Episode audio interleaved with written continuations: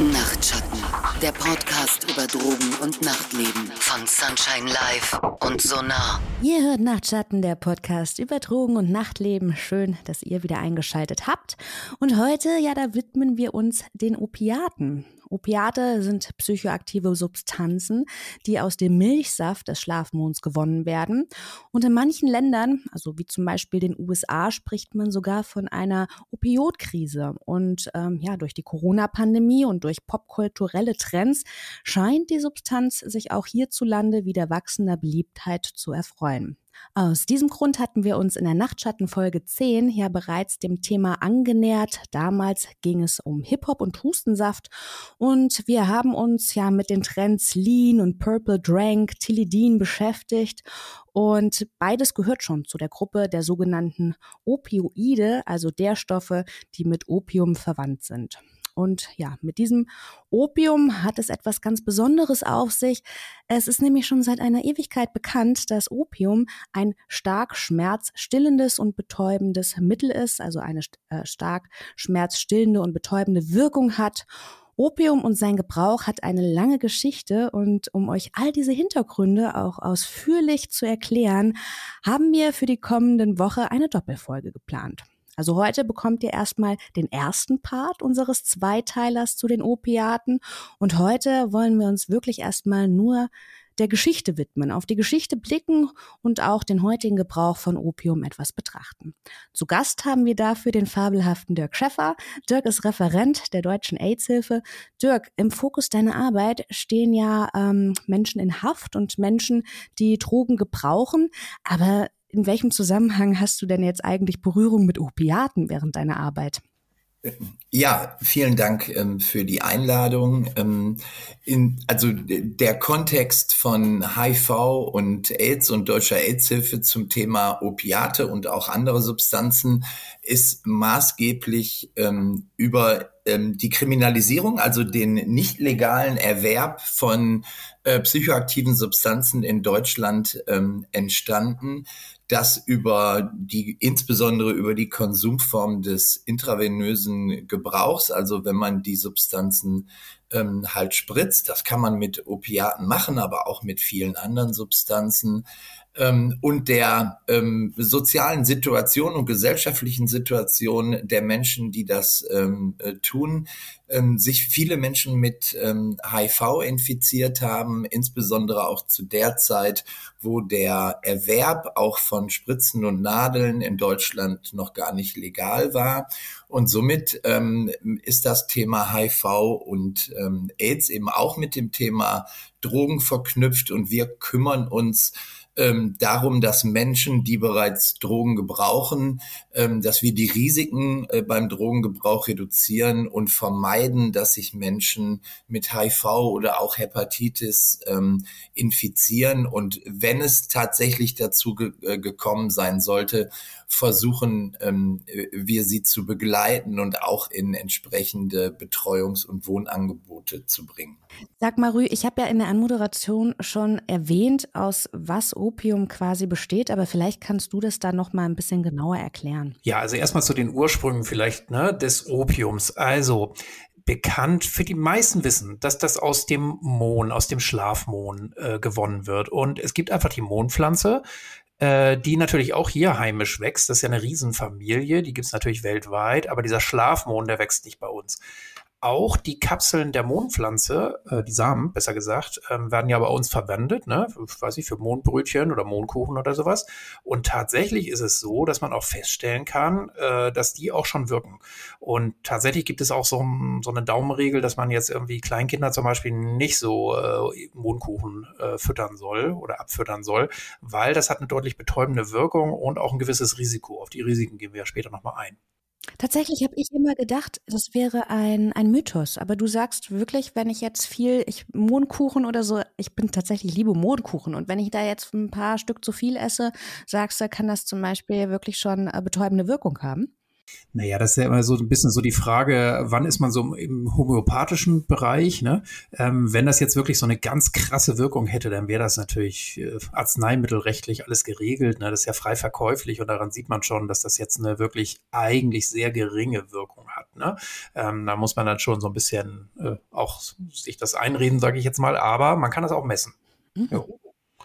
Ja. Okay. Und dann gibt es halt so den Schlafmond und der wird aber, ähm, der wächst halt nicht bei uns, weil er eben nur in tropischen äh, Ländern und bei gewissen ja, vorhandenen Anbaubedingungen eben gut wächst. Und ähm, ja, dieser Schlafmond, ähm, der ist aber, aber halt schon seit der Antike, ach wahrscheinlich noch viel länger, äh, ist bekannt, dass man aus dem eben Opium gewinnen kann, weil das eine sehr traditionelle Art und Weise ist. Man ritzt so die Kapseln an in so einem gewissen Reifestadium äh, oder wenn die noch unreif sind, dann muss man sie anritzen und dann ähm, läuft da halt dieser Milchsaft raus und dann lässt man den so antrocknen und dann kann man den so abkratzen und daraus hat man dann eigentlich schon das Rohopium gewonnen. Mhm. Und ähm, jetzt hast du schon gesagt, das kann ich dann essen oder rauchen oder wie konsumiere ich das dann? Ja, genau, man kann das einfach essen, wird auch traditionell so gemacht. Ähm, aber die effektivere Form, das haben wir auch an vielen anderen Substanzen schon gesehen, ist halt zum Beispiel, wenn ich das ganz schnell so in diese, diese Blut-Hirn-Schranke überwinden will ne, und das auf das Nervensystem ähm, wirken soll. Und gleichzeitig ist es auch effektiver, wenn man das zum Beispiel verdampft, also raucht. Mit anderen Worten, ähm, ja, äh, in der Holzpfeife zum Beispiel raucht ähm, die Masse erhitzt und den Dampf dann einatmet. Da gibt es auch so spezielle Pfeifen für und sowas, die so einen langen Stiel haben, damit man das nicht zu heiß einatmet. Und was man auch schon lange entwickelt hat, sind so Opiumtinkturen. Also das sind ja so eine Art von Extrakte, ne, ähm, die man so ansetzt mit Alkohol oder sowas. Ähm, und was zum Beispiel sehr weit verbreitet war, ist so diese Lösung ähm, Laudanum. Ähm, das war in Apotheken und Drogerien auch sehr lange frei verkäuflich und ich sag mal so bis vor 100 Jahren war das auch sehr, sehr üblich, dass die Leute sich das so als Schmerz- und Beruhigungsmittel in der Apotheke einfach gekauft haben. Was bedeutet denn in der Drogerie sehr lange erhältlich? Da denke ich immer noch, das stand noch bei, weiß nicht, DM im Regal. Ja, also ne, die Drogerien damals waren ein bisschen anders als DM oder, äh, weiß nicht, Schlecker gibt's nicht mehr. Ne? Rossmann. Rossmann, genau. genau, die waren natürlich jetzt nicht so industriell vorgefällt. Das war auch nicht so alles einzeln verpackt und schon gar nicht in Blister und kam aus der Fabrik, sondern Drogerien waren eben auch so eine Art Manufakturen ne, für Heilmittel, wo man ganz viele Pflanzen auch getrocknet hat. Ne? Daher kommt ja auch dieses Wort. Drogerie ist ja trocken gelegte Franken oder getrocknete Pflanzenteile.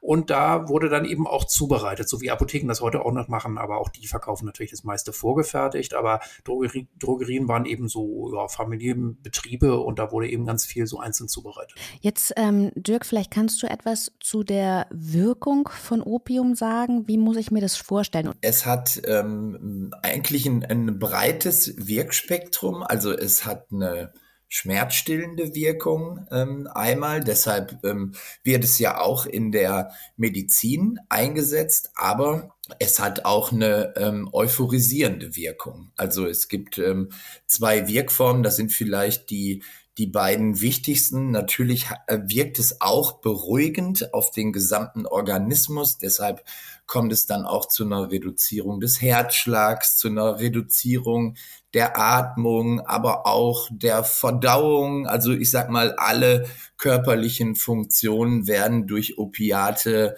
ähm, verlangsamt und reduziert. Und ähm, ich sag mal, die Kunst oder auf der anderen Seite das Risiko ist eben, die Dosis so zu wählen, dass der gewünschte Effekt, nämlich schmerzstillend, beruhigend und auch euphorisierend eintritt ohne dass es zu, zu tatsächlichen ähm, lebensbedrohlichen Komplikationen kommt. Mhm. Aber ich kann das alles schon auch haben oder ist es auch hier so eine Dosisfrage, ähnlich wie bei Ketamin? Also dass ähm, es, weiß ich nicht, euphorisch nur ab einer gewissen Menge wirkt oder wie muss ich mir das vorstellen? Es kommt nicht so sehr auf die Dosis an, um eben die eine oder die andere Wirkung zu haben, ähm, sondern es ähm, geht ein bisschen natürlich auch darum, ob jemand jemand Opiat gewöhnt ist. Ähm, äh, das ist ähm, natürlich ein Punkt. Oder ob jemand Opioid naiv ist, also noch keine Erfahrung mit Opiaten hat. Aber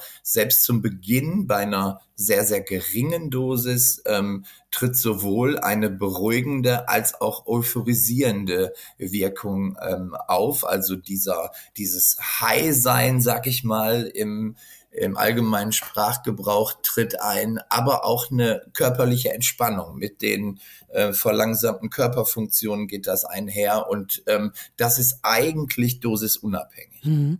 Jetzt ähm, wirken alle Opiate ja auch auf das zentrale Nervensystem und greifen auch in die überlebenswichtigen Funktionen ein. Rü, du bist ja immer der Experte, du weißt ja auch ganz viel über Rezeptoren und was passiert denn da eigentlich in unserem Organismus? Also ich weiß gar nicht, wo du das her hast. es ist auch alles nur für mich äh, angelesen oder von äh, wirklichen Expertinnen gelernt. Also weil ich bin ja kein Naturwissenschaftler, das finde ich auch immer wichtig. Aber äh, grundsätzlich kann man schon sagen, es ist ganz interessant, sich damit zu beschäftigen, weil wir haben halt so ein körpereigenes System. Ne? Ähm, das kennen wir ja auch von vielen anderen Substanzen, also Cannabis zum Beispiel. Ne? Wir haben so ein körpereigenes Cannabinoid-System, das hat man sehr spät erst entdeckt. Und bei Opioiden, da kennt man das schon ein bisschen länger, aber auch da ist es super komplex. Also was wir eigentlich so vereinfacht, glaube ich, sagen können, ist, es gibt so über den ganzen Körper verteilt, auch in fast allen Organen gibt es halt so Rezeptoren und die ähm, verarbeiten diese Reize, die, die, durch die körpereigenen Opioide, die wir ständig herstellen, ähm, ausgesendet werden. Und ja, und da wird es dann eigentlich jetzt komplex. Also eben, es passiert das, was Dirk eben auch schon gesagt hat, ähm, beruhigend und schmerzstillend. Ne? Da gibt es dann bestimmte ähm, Rezeptoren zum Beispiel, die man so identifiziert hat. Äh, die haben dann auch so Namen wie Mü und Kappa. Ähm, aber zum Beispiel ist es auch so, ähm, das weist dann auch auf diesen, diese Verdauung hin, ne? die verlangsamte Bedau Verdauung so. Aber ähm, gleichzeitig gibt es eben auch äh, noch so ein anderes System, nämlich so den Magen-Darm-Trakt äh, zu regulieren oder das ganze System. Ähm, dabei spielen die auch eine entscheidende Rolle anscheinend. Ja, aber so ganz genau wüsste ich das jetzt auch nicht zu erklären, beziehungsweise ich wüsste auch nicht, ob der Forschungsstand da jetzt schon so äh, doll ist. Äh, interessant ist, dass man es überhaupt entdeckt hat, dass wir selber ständig sowas ähm, ja, produzieren und auch verarbeiten. Und genau da dockt eben auch das von außen eingenommene Opium oder äh, die anderen Stoffe an. Okay, ich fasse das nochmal zusammen. Also Opiate oder Opioide, die äh, setzen sich quasi auf diese Rezeptoren im zentralen Nervensystem und die hemmen dort die Schmerzübertragung zum Gehirn beziehungsweise zum Rückenmark. Und Dirk hat schon gesagt, die Wirkung von den Opiaten beziehungsweise von den Opioiden, die ist dann wiederum sehr stark abhängig von der jeweiligen Zusammensetzung, von der Dosis und natürlich davon, wie gut man den Stoff, die Substanz gewöhnt ist. Wie lange hält denn so ein Opiumtrip? Äh, tatsächlich äh, Wirkerwartung und auch Gewöhnung spielt ja ne, immer eine sehr große Rolle. Ne? Und die individuellen Unterschiede sind auch groß. Also es kann sein, dass du jetzt deutlich mehr Rezeptoren hast, irgendwie für die eine Wirkrichtung als ich. So, ähm, und tatsächlich, wie Dirk äh, eben auch gesagt hat, man muss das sozusagen sich rantasten auch. Ne? Und jeder ähm, reagiert eben wie von der Intensität auch ein Stückchen unterschiedlich. Und ja, vielleicht so als Daumenregel, also wenn man sich jetzt eine, wenn man eine große Dosis hat oder so einen deutlichen Effekt tatsächlich ähm, verspürt, eine ausreichend große Dosis dafür, dann ist das in etwa vielleicht so eine Stunde, äh, wo man deutlichsten Effekt hat, so deutlich euphorisierenden oder auch schmerzstellenden Effekt. Und dann ist er natürlich noch viel länger da. Also so vier bis sechs Stunden hält das in der Regel an. Wenn man jetzt so noch nicht so stark dran gewöhnt ist, wahrscheinlich auch länger aber man hat natürlich nicht mehr diesen subjektiv so tollen High-Effekt. Also ähm, Rü hat ähm, völlig recht. Dieser, ich sag mal, erwünschte äh, und auch her herbeigesehnte Effekt ähm, tritt ähm, unmittelbar nach dem ähm, Konsum auf. Es hängt ein bisschen von der Konsumform ähm, ab, wie schnell er ähm, eintritt und ähm, hält dann, ich sag mal, 30 Minuten bis zu einer Stunde an. Dann ähm, ähm, geht die Wirkung ähm, zurück und ähm, wenn dieser Gewöhnungseffekt eintritt, von äh, dem wir gerade ja schon so ein bisschen angesprochen haben, dann ähm, äh, hat es die nächsten sechs oder acht Stunden eigentlich nur noch ähm, den Effekt, dass es halt nicht zu Entzugserscheinungen kommt. Man fühlt sich einfach normal, sag ich mal. Und, ähm, und das hat eben zur Folge, dass ähm, gewöhnte Menschen an eine gewisse Dosis dann ungefähr alle sechs bis acht Stunden wieder eine neue Dosis zuführen müssen um ähm, damit das gewünschte Gefühl wieder entsteht. Es wird ja schon deutlich, ne, dass man sehr schnell auch eine Abhängigkeit entwickelt. Äh, je nachdem, das ist immer schwer zu sagen, wie schnell das wirklich geht. Ne? Ähm, aber auf jeden Fall, je öfter man das macht und je weniger Pausen man macht, desto schneller entwickelt sich natürlich diese körperliche Abhängigkeit auch. Und ähm, das passiert einfach, weil der Körper jetzt merkt, okay, mir, mir wird von außen das zugeführt, was ich eigentlich ja sonst selbst erzeuge. Und die Rezeptoren, die bauen sich dann halt ziemlich schnell ab. Und ähm, wenn dann halt einfach diese von außen Zuführung dann irgendwie nicht mehr kommt, so, dann gibt's die Entzugssymptome und die sind bei Heroin extrem unangenehm bis scheiße, kann man glaube ich sagen, Dirk. Wie würdest du sie beschreiben? Ja, sie sind ähm, ähm, tatsächlich sehr unangenehm, ähm, aber nicht nur das, sondern sie können je nach körperlicher Konstitution auch durchaus lebensbedrohlich werden, wenn es zu epileptischen Anfällen kommt, zu Bewusstlosigkeit.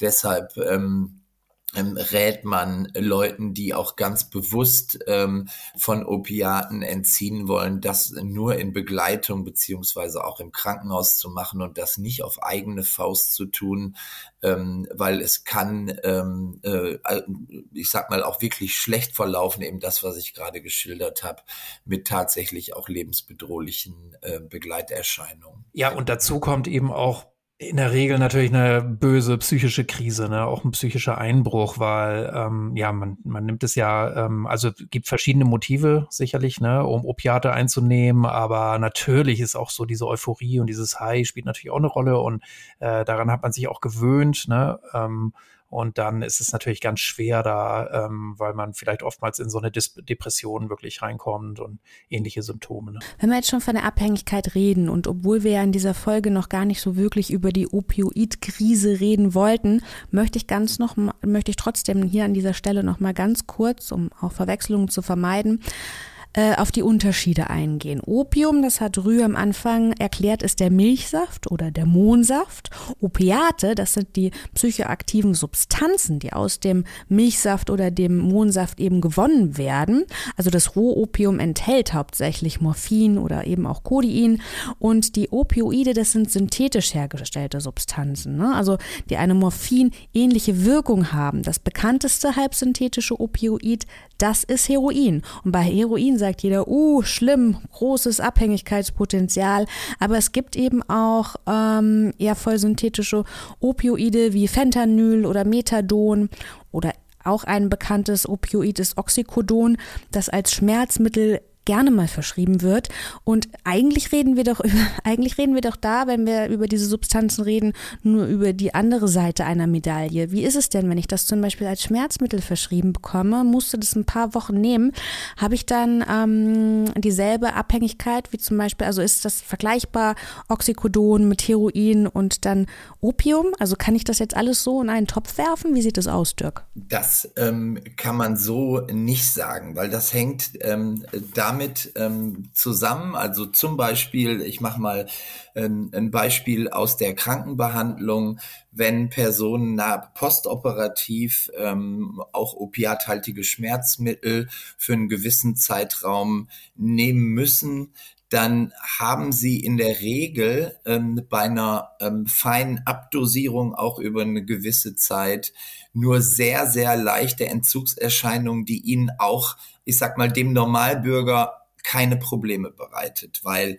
das ist ein zugeführtes Medikament, nicht aus eigener, ich sag mal, intrinsischer Motivation genommen, um einen bewussten Effekt zu erzeugen.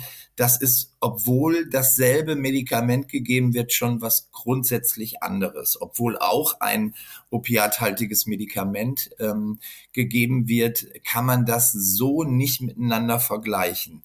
Anders ist es natürlich, wenn du auf die USA ähm, anspielst, dass ähm, tatsächlich ähm, das sehr inflationär in sehr hohen Dosen nicht nur zur stationären Krankenbehandlung eingesetzt wurde, sondern bei, ähm, wie du gesagt hast, äh, verstauchten Knöchel, Kniegelenke bei Footballspielern, gebrochenen Armen und so weiter. Da waren viele Sportverletzungen dabei. Äh, viele dieser Personen haben von Beginn an eigentlich in der Schmerzbehandlung am Ende der, der, ich sag mal, der Kette begonnen. Also mit dem stärksten, was es so gibt. Man hat eigentlich gar nicht begonnen, Menschen mit äh, nicht opioidhaltigen Schmerzmitteln zu behandeln, sondern man ist ans Ende dieser Schmerzbehandlung gegangen mit dem stärksten Medikament, Oxycodon. In dem Fall hat es ihnen verschrieben und natürlich ähm, äh, ist dann das passiert, dass sie hohe Dosen benötigt haben, natürlich Abhängigkeit entwickelt haben über den, die kontinuierliche Einnahme und ähm, äh, wenn man über die Opioidkrise in Amerika spricht, ähm, muss man dann wissen, dass irgendwann der Staat rigoros eingegriffen hat und gesagt hat, wir beenden das hier an dieser Stelle mit ähm, äh, fast frei verkäuflichen Opiaten in hoher Dosis in, in sogenannten Arztshops, die nichts anderes getan haben, als wie Opiate zu verschreiben. Und das auch an die weiße Mittelschicht oder auch insbesondere. Und ähm, so kam eben dann das Opioid und das Opiatproblem, ähm, ich sag mal, in die weiße Population in Amerika, wo es bisher nicht so angekommen ist. Und die Folge war dann, und da sind wir jetzt, ähm, stehen wir jetzt gerade, dass diese Medikamente, die vorher inflationär verschrieben wurden, eigentlich von heute auf morgen nicht mehr erhältlich waren. Und all diese Personen, die natürlich hochdosiert waren, gewöhnt waren daran, ähm, Entzugserscheinungen bekommen haben und sich dann auf dem Schwarzmarkt ähm, andere Medikamente, Fentanyl oder eben Straßenheroin besorgt haben. Und ähm, so eben, ich sag mal, von, von einem Medikament zu auch einer illegalen Substanz gekommen sind und viele sind daran auch dann verstorben. Wir kennen die Zahlen 60 bis 80.000 Todesfälle durch äh, Opioidüberdosierung. Das ähm, war oder ist in den Vereinigten Staaten, ähm, wenn man das auch im Gegensatz zu Deutschland betrachtet, ein wirklich hausgemachtes Problem von einer profitgeilen Pharmaindustrie, muss man sagen, den ähm, der Patient und der Mensch dahinter letzt wieder besseren Wissens ähm, völlig egal war. Das, das klingt schon so nach einem richtigen äh, Pharmaindustrie-Krimi. Dem wollen wir uns aber erst in der zweiten Folge ähm, widmen. Aber ihr merkt schon, dass es sich auch äh, lohnt, in 14 Tagen wieder einzuschalten. Jetzt kommen wir trotzdem erstmal nochmal auf die Geschichte des Gebrauchs von Opium zurück. Denn ähm, wie ich in der Anmoderation schon gesagt habe, die Tradition von, ja, davon Opium zu gebrauchen, die ist ja schon sehr alt, Rü. Was weiß man denn darüber? Ja, also ich versuche mal so einen Mini-Rundumschlag, ja. Also wie gesagt, ähm, ist das Rohopium ja sehr einfach herzustellen. Und das haben Menschen natürlich sehr früh entdeckt. Wann weiß man meines Wissens, glaube ich, nicht. Aber man hat auf jeden Fall Belege, dass das wirklich schon in der Antike als Schlaf- und Betäubungsmittel auch bekannt war. Und ähm, es ist auch bis nach Europa geschwappt. Also es gibt Berichte aus dem alten Rom, ja, ähm, wo das beschrieben wird. Und es wurde auch so äh, ne, postoperativ zum Beispiel eingesetzt, aber auch bei Leuten, äh, die generell starke Schmerzen hatten. Und dann im alten Rom wurde es aber auch so problematisiert. Also da gibt es so verschiedene Thesen. Ähm, ich meine, die ganze römische Gesellschaft, altrömische Gesellschaft hat sich ja sehr militarisiert und so. Da passt jetzt so eine äh, Droge, ne, die stark abhängig macht, aber auch eher so dich einhüllt, sag ich jetzt mal, eher friedfertig macht, ne? Äh, so und so, die passt da wahrscheinlich nicht so hin. Auf jeden Fall kennen wir Berichte, ähm, dass das auch so als Dekadenz und Sittenverfall und sowas beschrieben wurde, wenn äh, Leute das genommen haben. Und jetzt muss man aber auch nochmal dazu sagen, also ich meine, jetzt heute, wir leben in so einer Welt hier, ähm, wo wir, weiß ich, in wenigen Tagen kriegen wir aus Hongkong irgendwelche Paketchen geschickt und so. Das gab es natürlich früher nicht. Da war natürlich alles, was aus von weit her kam, war natürlich totale Luxusprodukte. Das heißt, ähm, da musste man schon sehr reich sein, um daran zu kommen. So, weil es eben im Mittelmeerraum nicht so einfach wächst. Also, was man auf jeden Fall nachvollziehen kann, ist, im Mittelalter spielt dann Opium nicht mehr so eine Rolle. Also es war irgendwie bekannt, äh, aber äh, es wurde dann verdrängt, höchstwahrscheinlich auch mit der Durchsetzung des Christentums. Da war dann Alkohol die sakrale Droge, dann kam es ja auch zum Untergang des Römischen Reiches, da war das mit dem Handel alles ein bisschen, schwierig so. Ähm, und äh, dann haben auch die Christen höchstwahrscheinlich da ganz schön äh, dran ähm, so mitgewirkt äh, und haben eben Opium so geächtet auch, ne, als kulturfremd und so, weil der Alkohol, das war so die äh, Wirkrichtung, äh, die man oder das die Droge, die man anerkannt hat, auch als sakrales Ding und so Abendmahl, ja und ähm, ja, in den Herkunftsländern Ländern sah das natürlich ganz anders aus. Da kannte man durchgehend natürlich das als Genuss und Heilmittel. Mhm. Aber so einen richtigen Aufschwung hat es dann schon noch mal während des ähm, Zeiten des Kolonialismus ähm, gab es ja auch Opiumkriege. Ne? Also es gab da schon noch mal eine Opiumrenaissance, wenn ich das so nennen darf. Ja, genau. Also das ist dann natürlich der große, der große Shift sozusagen, die große Veränderung dann in der frühen Neuzeit ne, äh, mit den großen Entdeckungen, äh, ja der äh, Eroberung und gewaltsamen Unterdrückung auch ne, von ähm, zum Beispiel ostasiatischen Ländern und ähm, dann halt erst die Holländer, denn die Engländer haben dann das Opium sozusagen neu entdeckt. Ähm, das ist dann auch viel nach Europa importiert worden, auch nur in im Vergleich jetzt äh, in kleinen Mengen. Also auch da musste man natürlich viel Geld ausgeben. Und äh, so in der Oberschicht hat sich dann aber auch nach, nach und nach immer mehr äh, wieder verbreitet. Also es gibt zum Beispiel diese berühmten Aufzeichnungen von dem Thomas de Quincy, heißt er, äh, Bekenntnisse eines englischen Opiumessers. Also da wurde in so einer Boheme, in so Künstlerkreisen, Literatenkreisen und so, wurde viel damit experimentiert und man wusste das, ne, äh, wie das wirkt und so und hat es auch wieder etabliert.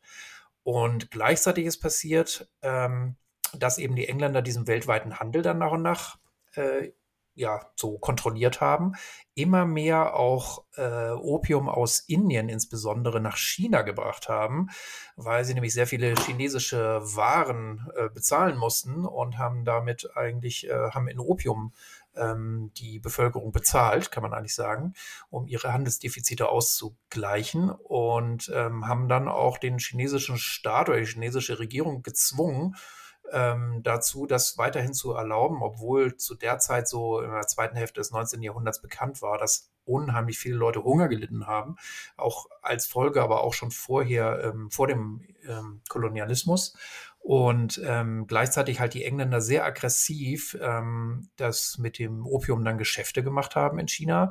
Und äh, genau, in der Folge sind dann diese sogenannten Opiumkriege entstanden, wo dann nochmal die Kolonialherren, auch Deutschland war daran, daran beteiligt, dann brutal äh, die chinesische Regierung dann äh, gezwungen haben, das weiter zuzulassen. Hm, ich hatte auch gelesen irgendwo, dass Opium zu der Zeit irgendwie genauso wertvoll war wie Gold. Du hattest das eben schon mal gesehen. Damit konnte man bezahlen und handeln. Also das war schon ähm, ein, eine Tauschware auch, ne? Ja, deutet ja auch nochmal darauf hin, als wie wertvoll das angesehen wurde, ne? Ähm, weil es tatsächlich ist, unterdrückt Hunger, ähm, ja, wie gesagt, starke Schmerzen. Übrigens, ich habe vor kurzem mal Vikings gesehen, da äh, nimmt dieser Ragnar Lothbrok, äh, der wird ja auch mit Opium versorgt, aber ob das zu dieser Zeit realistisch war, irgendwo im hohen Norden, weiß ich jetzt nicht, ja, aber okay. Ähm, also es war schon so ein, ja, war schon äh, eine mythische Substanz und man wusste davon. Es war eine mythische Substanz, es war ein Luxusprodukt und aufgrund seiner betäubenden und auch schmerzstillenden ähm, Wirkung natürlich kann man den medizinischen Nutzen jetzt auch nicht abstreiten. Wann hat man denn mit der Synthetisierung begonnen? Ja, das ist jetzt eine spätere Geschichte dann. Ähm, es, es gibt so einen Wendepunkt ein Apotheker, ein Deutscher, ähm, der tatsächlich so, man denkt 1804, 1805 das entdeckt hat. Das war Friedrich Sertörner, der hat damit experimentiert, daraus doch irgendwie Sachen zu isolieren. Das war so die Zeit, als das begann, ne, mit der eigentlich modernen Pharmazie. Und ähm, da hat man dann schon damals gemerkt, okay, wenn man so mit speziellen Substanzen, auch Alkohollösungen und sowas äh, rangeht an die Sachen, dann kann man zum Teil so Sachen isolieren. Und der ist dann darauf gestoßen, ähm, dass man dadurch einen bestimmten Wirkstoff dann isolieren kann. Das war das Morphin. Also mhm. so Anfang des 19. Jahrhunderts, aber es hat dann noch sehr viel länger gedauert, bis man das wirklich so massenweise herstellen konnte. Das mhm. war schon eher kompliziert für die Zeit. Okay, ich denke, das behandeln wir dann auch in der zweiten Folge, Dirk, bevor wir jetzt zum Ende dieser ersten Folge kommen. Vielleicht kannst du noch ein bisschen dazu erzählen, zu dem kulturell eingebetteten Gebrauch von Opium, zu den Herkunftsländern, vielleicht wie es als Heilmittel ähm, verwendet wurde oder vielleicht sogar zur Unterdrückung von Hunger, wie Rü das eben gerade schon angesprochen hat. Ja, sehr gerne. In den ähm, Anbauländern ähm, sehen wir eigentlich ja auch bis heute, also in Asien, Afghanistan, aber auch ähm, in Indien, dass ähm, ich sage mal große Teile zumindest der Landbevölkerung ähm, ähm, Opium raucht und ähm, das einfach als ähm, Kultursubstanz angesehen wird. Dies auch tatsächlich äh, ist. Rühr hat ja äh, vorhin beschrieben, wie viele Jahrhunderte ähm, äh, es Opiate gibt und sie schon angewendet werden und ähm, ich war, hatte selbst einmal die Gelegenheit, ähm, in das äh, viel umwobene äh, goldene Dreieck ähm, mal ähm, zu fahren und ähm, bei Bergbauern mir das dort mal anzuschauen. Und es ist tatsächlich so, dass die gesamte Familie Opium raucht. Vom Großvater, Großmutter, Vater, die Kinder, die kleinen Kinder natürlich nicht. Und man sieht die erreichenden ein hohes ähm, Alter. Sie haben auch keine, ähm, und das ist ja wirklich auch medizinisch nachgewiesen, keine organischen Schäden tragen sie davon, weil der Konsum von, von Opium natürlich macht er was, also Verdauung, ähm, äh, Verlangsamung von, haben wir ja vorhin drüber gesprochen, von Körperfunktionen, aber er führt nicht zu organischen Schäden. Deshalb kann man sehen, ähm, dass ähm, die Leute ähm, alt werden, im Alter äh, dann über 40, 50, 60 Jahre Opiate konsumiert haben. Und sie das, ähm, äh, das gehört zu ihrem Leben. Und das mit einer hohen Selbstverständlichkeit in Thailand äh, zum Beispiel, obwohl ähm, der Handel mittlerweile ja damit auch äh, unter, selbst unter die Todesstrafe fällt, immer noch in Thailand, auch in anderen Ländern. Ähm, davon lassen sich, lässt sich aber insbesondere die Landbevölkerung nicht wirklich beeindrucken. Und das ist ähm, nochmal für mich ähm, ganz frappierend, wie der Umgang mit Opium, wie er, wie er dort stattfindet in den Anbauländern, wie er integriert wird. Ein anderes Beispiel ist ähm, Bolivien, Kolumbien, Peru zum Thema Kokain, nimmt auch das Hungergefühl. Dort haben ähm, alle F Familienangehörigen diese kleinen Säckchen mit Kokablättern an der Hose, die sie dann rollen mit Kalk und äh, kauen, natürlich auch zur Arbeit benutzen, um eben das Hungergefühl und Müdigkeit zu unterdrücken. Und ähm, aber damit ähm, sehr gesund alt werden. Und wir sehen hier im Kontext dieses illegalen Konsums, und da kommen wir ja später noch zu, genau das Gegenteil. Deshalb muss man auch immer sehr vorsichtig sein. Opium und dann auch ähm, deren Derivate werden, es gibt ja kaum eine Substanz, die, ähm, ich sag mal, verteufelter wird, äh, verteufelt ähm, ist als äh, diese Substanz und äh, der alle möglichen Verfallserscheinungen zugeschrieben werden. Und man kann eigentlich in den Anbauländern sehen, dass das unter legalen bestimmten Bedingungen so nicht stimmt, sondern das auch ähm, das eintritt, wenn es unter illegalen, insbesondere auch europäischen, aber auch in anderen Ländern, auch in Amerika, aber auch in Asien, ähm, in großstädtischen Kontext unter illegalen Bedingungen äh, geschieht, vollziehen sich natürlich ganz andere Dinge. Und ähm, das ist ähm, der feine Unterschied, der mir nochmal ganz wichtig ist bei der Betrachtung von ähm, Opiaten oder auch dann vom halbsynthetisierten Heroin. Mhm, also das kann ich so nur bestätigen, denn auch ich bin das, durch das goldene Dreieck gereist. Das ist ja Thailand, Myanmar und Laos. Rü kennt es schon. Ich äh, spicke hier jede Folge mit meinen eigenen Konsumerfahrungen. Und äh, da ist es so ein bisschen natürlich, wenn ich durch diese Länder reisen möchte, ich auch diese Gepflogenheiten ähm, erleben. Und dann habe ich mir natürlich erstmal so ein Opium-Tee zum Anfang geholt. Und ähm, das war für mich natürlich, mir sehr, sehr auf den Magen gestellt lagen. Ich habe das erste Mal nicht so genossen. Ähm, genau, aber es ist eben, wie du sagst, ich glaube, es ist auch ein Unterschied von Gebrauch und Missbrauch, wie wir ihn dann ja auch ab und zu, äh, wo, wo wir in den Industrieländern dann ab und zu zu neigen. Ne? Rü, wolltest du dazu noch eine Ergänzung machen? Ja, ich würde eher sagen, so äh, Drugset und Setting, ne? immer wieder kann man darauf verweisen. Also es kommt halt sehr, sehr darauf ein, äh, äh, sehr, sehr darauf an, ähm, ist es, wie ist es eingebunden? Ne? Ähm, wie ist die Konsumform und wie bin ich aber selber auch mit meiner Wirkerwartung und mit meinen Voraussetzungen drauf? Und es ist was völlig anderes, wenn ich da als Touristin, ne, sage ich jetzt mal so, rumreise und einfach mal so einen Shot mache, als wenn ich das irgendwie von klein auf quasi beobachtet habe und gelernt habe und natürlich genauso um die Risiken weiß, wie ich aber auch weiß, wie ich das überhaupt zubereiten muss und so. Ne? Und ja, genau, also finde ich eine wichtige Botschaft auf jeden Fall. Und ich kann auch noch mal vielleicht sagen, ähm, genau was Dirk gesagt hat, also so, dass es nach wie vor so als Horrorsubstanz auch ähm, so angesehen wird und ne, diese Art von Verteuflung, die wir uns so angewöhnt haben in Bezug auf bestimmte Substanzen. Also damit ist natürlich niemandem geholfen. Also einerseits muss man wirklich sagen, das Risiko akut zum Beispiel Atemdepression, Atemprobleme oder auch zu sterben, das ist da, das muss man wissen einfach, wenn man die Substanz, wenn man irgendwas da in die Richtung Opium, Opiate äh, konsumiert. Aber ähm, es ist totaler, also es sind sehr viele Mythen, ne, dass man beim ersten Mal total abhängig wird, dass man dann unweigerlich ja irgendwie äh, daran zugrunde geht und so. Äh, ja, das ist Genau, und der körperliche Verfall sofort eintritt. Also bei mir ist es, ich habe es nicht, also hatte so ein äh, Opium-Tee quasi und dann war ich der Meinung, ähm, also es war sehr ähm, sedierend, wirkte es auf mich, ne? so ein bisschen vergleichbar würde ich beschreiben, wenn man es vergleichen müsste, so ein bisschen mit Kiffen an der Stelle und dann habe ich mir gedacht, ach komm, dann rauchst du es auch noch mal. Dann habe ich mir so einen Joint rausgebaut und äh, obwohl ich einen Tee getrunken habe und es geraucht habe, musste ich nicht in die Betty Ford Klinik. Das ist mir noch mal ganz wichtig, das an dieser Stelle zu betonen.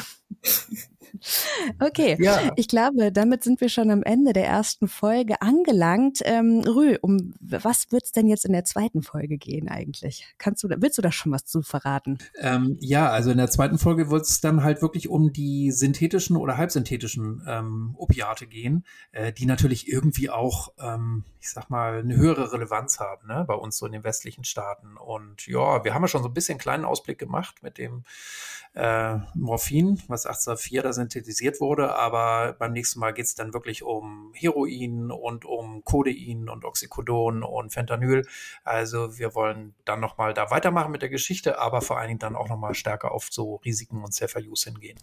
Ganz genau das wird euch in der nächsten Folge erwarten. Den Dirk, den verhaften wir direkt für die kommende Folge noch einmal. Der wird also wieder mit dabei sein. Wir würden uns alle sehr freuen, wenn auch ihr wieder mit dabei sein möchtet. Ansonsten macht euch eine Notiz im Kalender, erzählt es euren FreundInnen, wenn ihr möchtet, also in 14 Tagen. Bis dahin kommt gut durch die Wochen. Nachtschatten, der Podcast über Drogen und Nachtleben von Sunshine Live und Sonar.